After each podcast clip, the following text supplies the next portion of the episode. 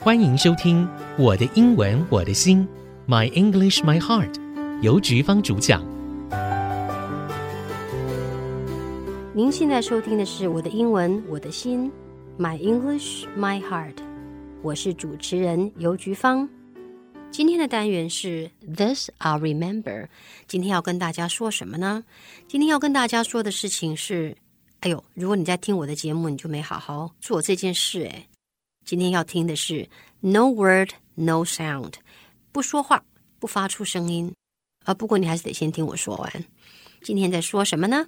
来，第一句啊，Young people cannot stop moving。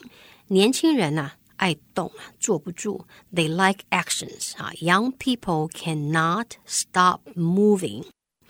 But it is imperative. Imperative 是必要的。那我们当然也可以说 necessary 啊，你可以说 it is a must。But it is a must. It is imperative. Imperative 必要的。It is imperative for them to sit still sometimes. Still 是静止的，你可以说水面上是静止的，你可以说 the water is still. Still 是静止的。Sit still, sit still，坐的静静的坐着，别动嘛。It is imperative for them to sit still sometimes。偶尔呢，你要也能够坐得下来，也能够定得下心来。我们谈的对象是 young people 啊，young people 年轻人、小孩子比较坐不住。其实我发觉，不知道为什么，是我们吃的塑化剂太多了，还是怎么了？连大人很多都过动哎。好，那我应该是 all people，right？ 好啦，还是照原来的说吧。Young people cannot stop moving, but it is imperative for them to sit still sometimes。偶尔要能够坐得住。They also need to learn，他们还得学啊，不只是不要动，还得学什么呢？They also need to learn to remain silent，不要讲话，身体不动，手脚不动，嘴巴一直动。这还是不够的，你还是要 remain。remain 是保持 silent。 Be quiet 是安静啊，be quiet 是安静。可是我们刚刚讲的 remain silent 是比 be quiet 还要再进阶一点啊。remain 是保持，是维持；silent 是安静、极静的意思。维持安静一段时间才能叫 remain silent。Be quiet 是叫你现在不要讲话的意思。那么年轻朋友们要学会的是，they need to learn to remain silent，持续一段时间安静啊。When they are working on something serious，当他们在从事一件 something serious，working on something serious，当他们从事一件比较严肃的事情，他们要能够学会闭嘴，不要讲话。专注一点啊，专注于他的工作，不要一直要找别人说这个说那个。那你一说话呢，就分心了啊。所以你还是要不要讲话，沉静的做你比较严肃的事情。Serious 是严肃的。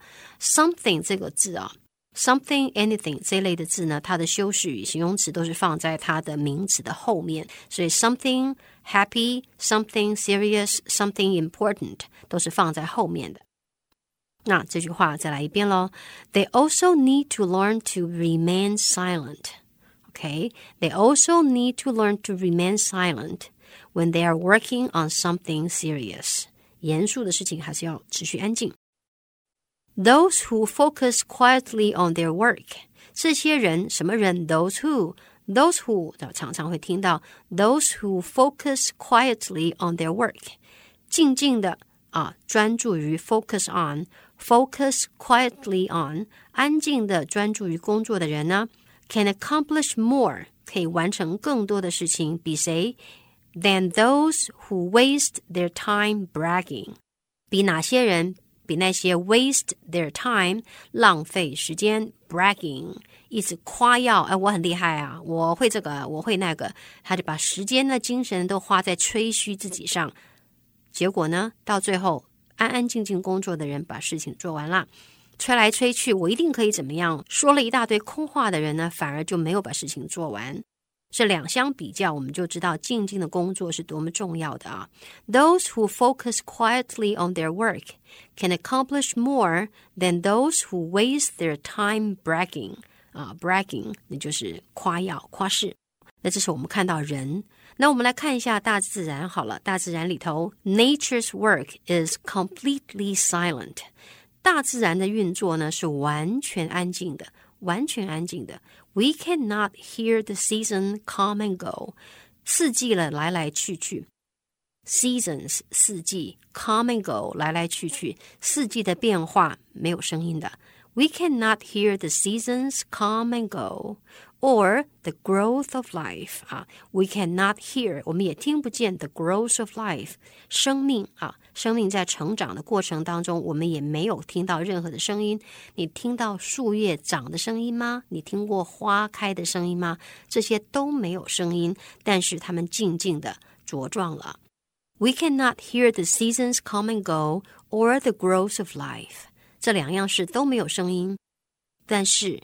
We can see the changes，我们却看得到他们的改变，我们看到他们的成长，看到他们的变化。所以不需要刮噪啊，不需要刮噪，我们可以静静的。相对于不要刮噪、静静的，那就是大惊小怪。大惊小怪要怎么说呢？大惊小怪是 make a fuss，f u s s，make a fuss 是接 about 或者是接 over。OK，don't make a fuss about it。这件事情你不要大惊小怪啊。It 那就是很广泛的指看当下在说的是什么事情，或者是用 over，over 就比 about 稍微再重一点。好，听众朋友基本上只要记得 make a fuss about something，这样就可以了。那在字典上是说 cause a lot of unnecessary worry or excitement。 注意这个字 unnecessary 就是不必要的。所以 make a fuss 不是说该让你大肆宣扬的东西，你大声的讨论它，它是指完全没必要的。所以 make a fuss，make a fuss about something，OK？make a fuss about it，不要大惊小怪。有的时候我们说这就是个无事惊慌，没事呢，你大惊小怪就是没事了。所以我可以说 it's a fuss about nothing。这一阵慌乱呢是没事的。啊，没什么，就乱一下啊！好好好，没事没事，走，大家散开。OK，It's a fuss about nothing。呃，大自然呢，在变化中都没有声音，静悄悄的，让我想起来，我们人呢就喜欢无事惊慌。接下来，我就把整篇文章再念给大家，那让大家听听看，是不是能够就这么听懂了呢？Young people cannot stop moving, but it is imperative for them to sit still sometimes. They also need to learn to remain silent when they are working on something serious.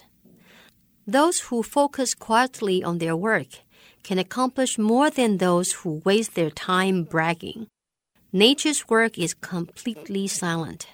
We cannot hear the seasons come and go or growth of life, but we can see the changes. 大自然的一切工作都不声不响。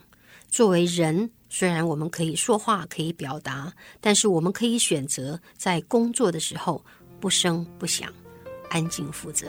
听众朋友们，您觉得呢？好，我们今天的节目进行到这里，告一段落，希望您喜欢。